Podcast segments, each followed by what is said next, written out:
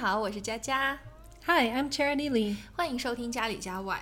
Welcome to Jali Jawai.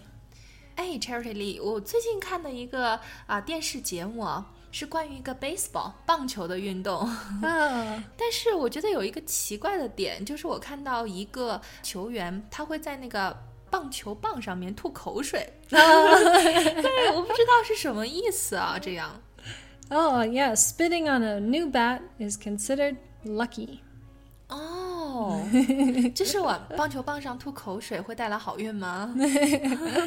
That's what some baseball players think, but if you know physics, having a wet bat makes for slippery balls. 但是我觉得 一场球赛的胜利嘛，会有很多的因素来决定的。所以从这个角度来看，我觉得西方人还是很迷信的。所以我之前就觉得中国人会比较迷信，但是呢，通过这件事情，我会查了一些资料，我会发现其实西方人有很多的点还是比较迷信的。Right, there are a lot of old superstitions. 嗯，所以呢，今天我们就聊聊，那西方人都会迷信哪一些事情呢？Let's start today's show. You can look and you will find me. Have you heard this one? If three people are photographed together, the one in the middle will die first. no，太可怕了！三个人一起照相的话，中间那个人会最先死掉。哦，等我想一想，我有没有站在中间过？ Uh, it can be awkward being in a group of three. I remember when I was around 12 years old, I often spent time with two of my friends. We would argue about who got to sit in the middle. But if there were just two of us, we got along great. 对，我觉得其实还是有这个可能性的，因为在中国嘛，拍照的时候一般都是领导啊，或者是长辈站在中间，因为他们的年纪比较大嘛，所以肯定会先去世。 Oh, good idea. 哎，其实说起来迷信呢，就是像中国的婚礼上这方面呢会特别多。比如说，我们会在新人的床上放红枣、花生、桂圆、莲子，它的意思就是早生贵子。 Ah, 真好。嗯，那听说西方也会有类似的习俗，是吧？ Yes, the wedding cake is important for us. When the new couple cut the cake, the groom must put his hand on the bride's hand and they cut it together.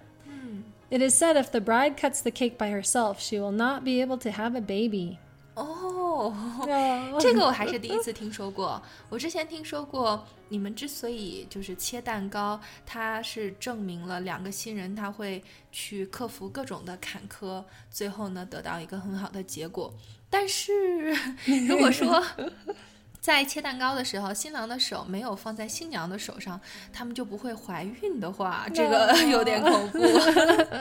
I know, it's awful. I've also heard that many people in the past would save the top layer of the cake for their first baby. 哎，说起来孩子呢，其实我之前听一个外国朋友说过，他说你要看你的右手掌，右手掌上呢能找到多少个叉叉呢，就证明你会有几个孩子。真的吗？你看一下对不对？I haven't heard that before, but it's a fun one.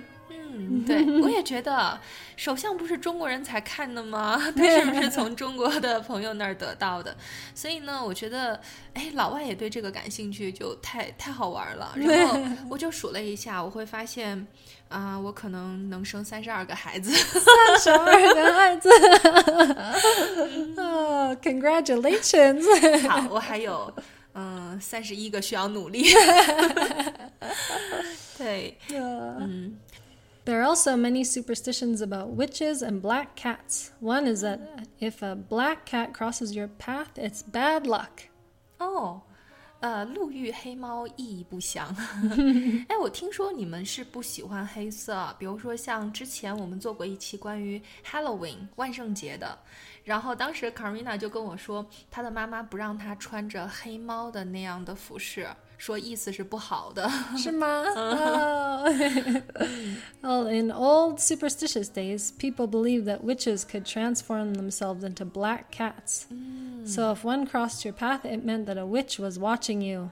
哦，怪不得，就是以前的人们呢，他会迷信说女巫们会化身为黑猫，所以呢，如果你在路上碰见了黑猫，就意味着女巫盯上你了。 I've also been told that if a cat walks under a ladder, it's bad luck. 哦，如果是猫从梯子下面走过的话，会带来霉运。我觉得这个是很有西方特色的，因为中国人会住楼房嘛，就是很少用梯子，就跟我们关系不大。好， So you 小心 don't so you don't need to worry about that. But have you heard that if a candle blows out, evil spirits are nearby?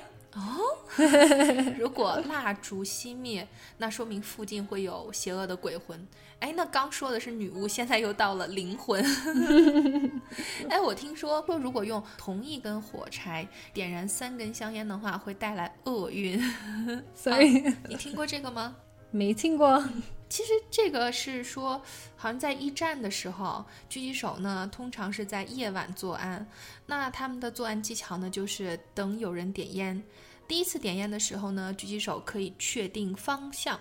那啊嗯，第二根烟点燃的时候呢，狙击手就瞄准准备射击。那第三根香烟点燃的时候呢，他们就开火打死这个人了。 Oh no. 对， oh, good thing we're safe now. 嗯，对。哦，我还听说一个，就是打喷嚏的时候用手捂住你的嘴，可以防止灵魂外逃。 Yeah, when we sneeze, people say bless you. And that started because people thought there was an evil spirit inside the one who sneezed. 哦，我之前还只是以为是礼貌。 嗯，后来呢，就是到了那个 Carmena 家，然后 Novia 每次打喷嚏的时候，然后娜娜都会说 Bless you。 That's 哎， right. 我对我觉得这个很有意思，就像中国的爷爷奶奶，然后看到他的孙儿们打喷嚏的时候，也会说一百岁、两百岁。对，我觉得是一样的道理。 Oh, wow. The phrase bless you comes from the plague that was spreading in 590 AD in Italy. When people first got the plague, they would start sneezing, so the Pope urged everyone to pray without stopping and also to bless those who were sneezing. 哦，原来它是来自于一个 plague 瘟疫，是在公元五百九十年的意大利的一场瘟疫。那当时很多打喷嚏的人呢都会死亡，所以教皇呢就提议大家为那些打喷嚏的人呢去祈祷祝福，希望他们可以恢复健康。所以又长知识了。 Right. A more fun one is this phrase Find a penny, pick it up, and all the day you'll have good luck. 啊，哎，我觉得这个跟中国好像，中国也会说，如果你在地上捡到啊、硬币的话，一分钱二分货。对，所以你们也有吗？一个 penny 是 good luck，two pence 怎么办？ Oh, what we say that if the penny is head side up, it's good luck. But oh. if it's ah. tail side up, it's bad luck. Oh. And this comes from the battle between good and evil. 嗯，所以所以就是说，你捡的时候还要看它是正面的还是反面的。That's right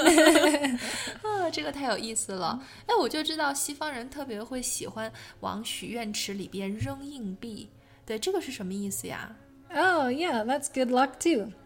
In mm. Canada, anywhere I go where there's a fountain, it's filled with coins. 嗯，但是那如果有很多的 coins 怎么办？Well, in Canada, we don't have as many people as you do in China. So, 对。没有问题。我觉得如果是在中国，几天就扔满了，所以还还好我们没有这个 superstition。嗯，那哎，我听说有一个是关于镜子的，说 broken mirror will result in seven years bad luck。oh, no, that's a long time. 对呀、说破碎的镜子意味着之后七年的厄运。啊、因为之前镜子是很昂贵的，如果皇宫里面有一个女佣，她打破了镜子，那她将会被判处七年的牢狱。嗯，应该是从这儿来的。oh, what a harsh punishment. 嗯，是的。那我想起来了，所以看到镜子的时候，我们要问魔镜魔镜，谁是世界上最美的女人呢？嗯然后镜子碎了。Right, in English, it's mirror, mirror on the wall. Who is the fairest of them all? 那这个就是来自于 Snow White 白雪公主里面的吗？That's right. 啊，所以你刚才说的是 fairest， Right. 但是你说的并不是 most beautiful。 Oh, in those days, people believed that white skin was the most beautiful. 啊，对，fair 它是皮肤白皙的意思。 Right. 啊，所以你们之前也是以白为美的，对，就像我们唐朝的时候是以胖为美。 Well, in those days, many women had to work outside on the farm or in the garden, so their skin would become dark. So those people who could stay indoors and relax were white and they were considered more beautiful. 哦，但是这些年呢，大家都会在那个 office 里边工作，所以皮肤很白，然后我们又开始觉得黑会更美。 Right.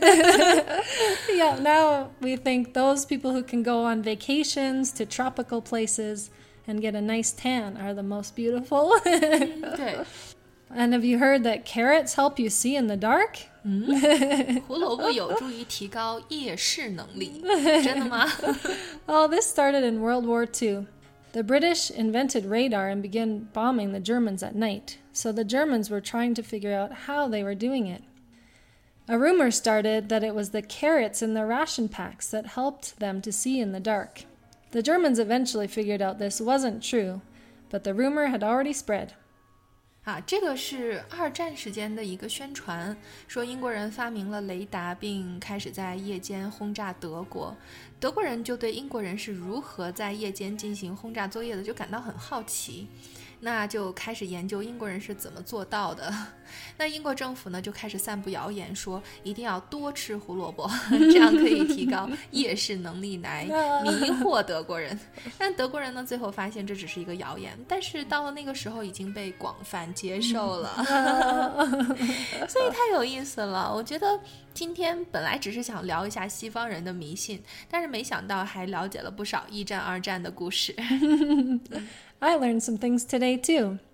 Well, we don't believe most of these things anymore. It's fascinating to learn where some of our practices came from.